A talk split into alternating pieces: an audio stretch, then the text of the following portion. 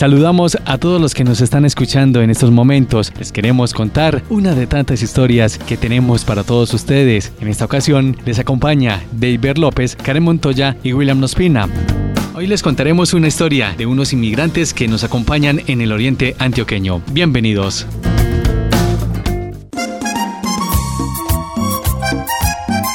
La crisis económica, social y política que vive Venezuela ha afectado no solamente a este país, sino también a sus países vecinos. Se dice que esta crisis que vive hoy Venezuela comenzó en realidad con el presidente Pérez a principios de los años 70. La nacionalización del petróleo y el auge económico despilfarrador que derivó de ella marcaron el inicio de una política económica y social de bonanza y de grandes negocios que 20 años después provocaría el desplazamiento.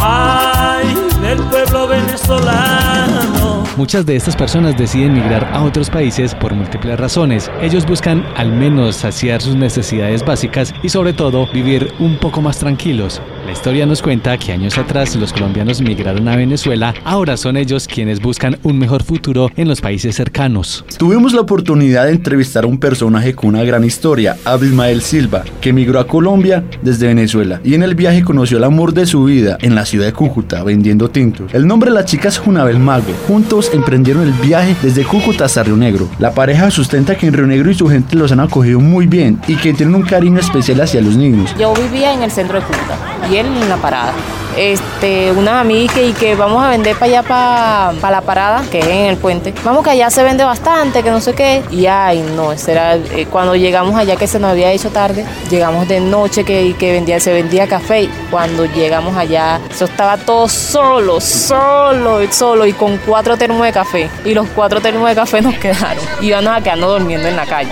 porque no teníamos para regresarnos para el centro de Cúcuta.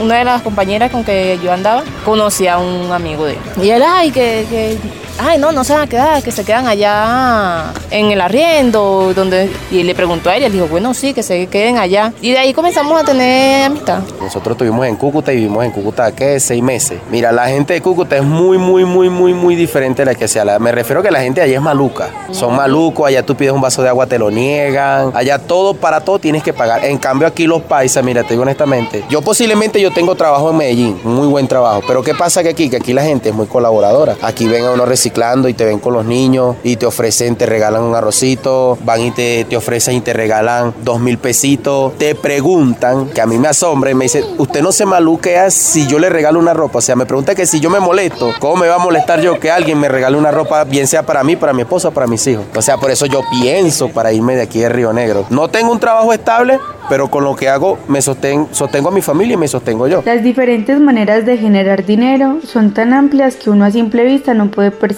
Los venezolanos han aprendido diferentes labores que le han generado recursos para suplir sus necesidades básicas contando además con personas que le ayudan no solo con dinero, sino también aportando experiencias que pueden más adelante utilizar en otro campo laboral. Yo trabajo del lunes a sábado, a veces trabajo los domingos, pero normalmente de lunes a sábado. La hora que nosotros nos levantamos, a veces un poco tarde, a veces un poco temprano, porque como normalmente reciclamos es en las noches, nos paramos tarde, pues, porque reciclamos en las noches, porque nos, no reciclamos en el día, porque en realidad el reciclaje está duro, no está duro, el sol y la broma, y como tenemos que llevarnos a los niños, entonces no los sometemos a ese sol y a ese traje, sino que salimos todos los toditos seis en la noche. Para las necesidades, cubrir las necesidades como tal, no alcanza. Ahorita solamente nos alcanza solamente para el arriendo y la comida, pues ya está ahí, ¿no? Y hay veces que nos va un poco, un poco mejor, no mucho, pero sí un poco mejor y sí se solventan otras cositas ahí. Reciclar es someter un material usado o un desperdicio a un proceso en el cual se recupera, total o parcialmente.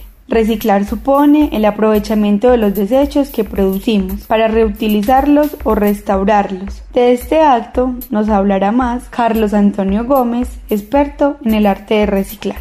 Aquí compramos chatarra, todo lo que es latas viejas, podridas, todo eso. Compramos cobre, aluminio, archivo y ya en el momento, porque el cartón, la pasta y el vidrio ya, ya no aguanta trabajar. Ya se rebajó mucho, mucho. Ya no aguanta trabajar eso. Esta chatarra yo la llevo a Marinilla, que allá hay una mula esperándola. La mula la lleva a Buenaventura. De Buenaventura va para el Japón. Allá ya la clasifican, la organizan, ya llega otras aquí en láminas, varillas y todo lo que sale de la chatarra. Lo mismo el cobre, también va para el Japón más que todo. Y allá vuelve todo lo, con esos aparatos, toda herramientas que en el Japón, allá con eso labora. Los que viven de esto, con eso no viven. Eso la chatarra es poco precio. Eso para ir para dos o mil que están trayendo diario, no, no viven, viven. Para ir muertos de hambre.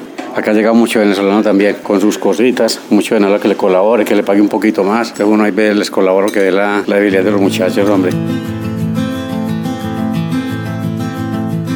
Abedmael recuerda la época en Venezuela cuando tenía un trabajo bien pago y además tenía sus negocios y generaba empleo. Yo era chofer de hormigón. Allá le llamamos premezclado, aquí le llaman hormigón, que es el concreto. Claro que aparte tenía mi, mi, mi negocito independiente en la calle. Yo vendía helados, tenía mi, mi trailer de comida rápida y cualquier cosita que a mí me llegaba yo compraba y revendía y así cositas de productos de colonia, perfume, crema, todo ese tipo de cosas yo trabajaba con eso también. Era más, más independiente que, empleado, pues. Yo en Venezuela era asistente laboratorio. Aquí le dicen asistente bioanálisis. Tenía tres trabajos. Eh, trabajaba en dos clínicas y en un seguro social. Dos privados y uno público. Tenía mi vida normal. Tenía mis trabajos, tenía mis hijos bien. Mi casa, tengo, tengo mi casa. Bueno, ya no la tengo, se la regalé ahorita a mi hermano. Tenía mi buen sueldo. Pero a medida de que las cosas fueron, uno de los laboratorios privados se echó a la quiebra y no liquidó. En el municipio de Río Negro hay más de 5.000 venezolanos censados. La institucionalidad poco a poco les brinda el apoyo. La señora Florinda Vargas, vocera del voluntariado de venezolanos, nos habla sobre esta población en el oriente. Ella nos cuenta si Colombia está preparada para recibir a los inmigrantes venezolanos. Ningún país está preparado para recibir una ola migratoria inesperada. Colombia no lo estaba, por supuesto, no estaba preparada porque además Colombia siempre fue un país de migrantes. El colombiano se iba de Colombia. Nunca, no hay una política pública y las autoridades han sido muy responsables en todos los espacios en los que hemos estado nosotros porque lo han aceptado y han dicho no estábamos preparados. La legislación colombiana no está preparada para ser flexible, por eso es tan difícil, por ejemplo, para un migrante conseguir trabajo, tener papeles, como se dice de manera más sencilla. Entonces, no, ¿se está haciendo algo? Sí. Las instituciones, los voluntariados, estamos tratando desde el punto de vista de ACNUR y de muchas instituciones, tratando de abordar una situación que no es fácil para nadie. Sanar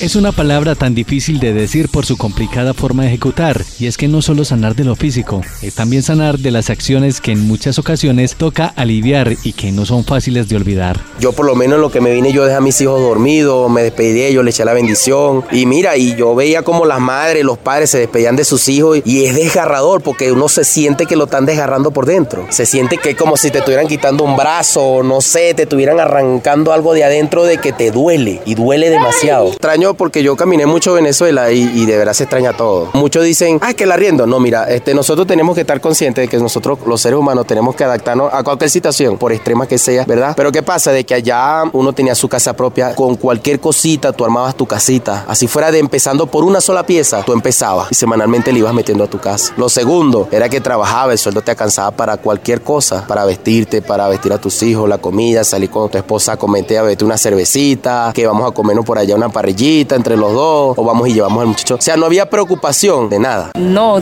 todo, todo, él salía, él llevaba a mis hijos a la playa, que yo se llenen de tierra y todo, todo, todo, todo, todo. Él está uno en su en su vínculo familiar. Eso es lo más que uno extraña, su vínculo familiar. Mira, ese es un sentimiento que no sabe explicar. Eso no sabe explicar y eso tú lo sientes de inmediato en lo que tú estás montado en la buceta. La vida en ocasiones transcurre por unos altibajos, unos que te sacuden más fuerte, otros que por el contrario, no tanto. Así es un poco la vida en el oriente antioqueño. Yo digo que lo mejor que nosotros pudimos haber hecho fue quedar aquí, aquí a Río Negro. Eso es lo mejor, o sea, lo mejor que nos ha podido pasar, que no, no, ha, no ha sido fácil. Con los niños ni se diga. Mira, aquí los niños... Con los niños son a todo, a todo dar, con los niños son demasiado, demasiado, demasiado queridos. Y mira los muchachitos, ay, los niños, ay, esto, los niños, y todo es para los niños. Y mire, de verdad, gracias a Dios, por lo menos, uno que es padre, uno dice, por lo menos uno, no le da gracias a Dios. Y le da mucha gracia y los bendice a ellos cuando le hacen un regalo, un aporte a un, un hijo de uno. David Mael nos abre las puertas de su vida para contarnos cómo ha sido este proceso de empezar de cero junto a su esposa e hijos, nos cuenta las situaciones difíciles que ha tenido que transitar durante los últimos meses para adquirir dinero para un pan, para conseguir 15 mil pesos para dormir bajo un techo ha tenido que pasar situaciones que pone su vida y la de su familia al extremo. Por esto, antes de señalar y expresarnos grotescamente, tenemos que conocer lo que hay detrás de cada una de la vida de estas personas. No podemos generalizar ni juzgar porque situaciones como el desplazamiento nos pueden ocurrir en cualquier momento de nuestras vidas. Es hora de demostrar que somos seres humanos y que también nos afecta lo que pueda pasar a nuestro alrededor. Ellos necesitan vivir en un país que le brinde más oportunidades. El hogar y la familia son el mejor recurso que alguien puede adquirir. Por ello, hagámoslo sentir que Colombia también es de ellos y que el hogar lo podemos construir de la mano de todos. Agradecemos a todas las personas que nos brindaron la información para este programa, que fue realizado por Karen Montoya, Deiber López y William Mospina. Hasta pronto.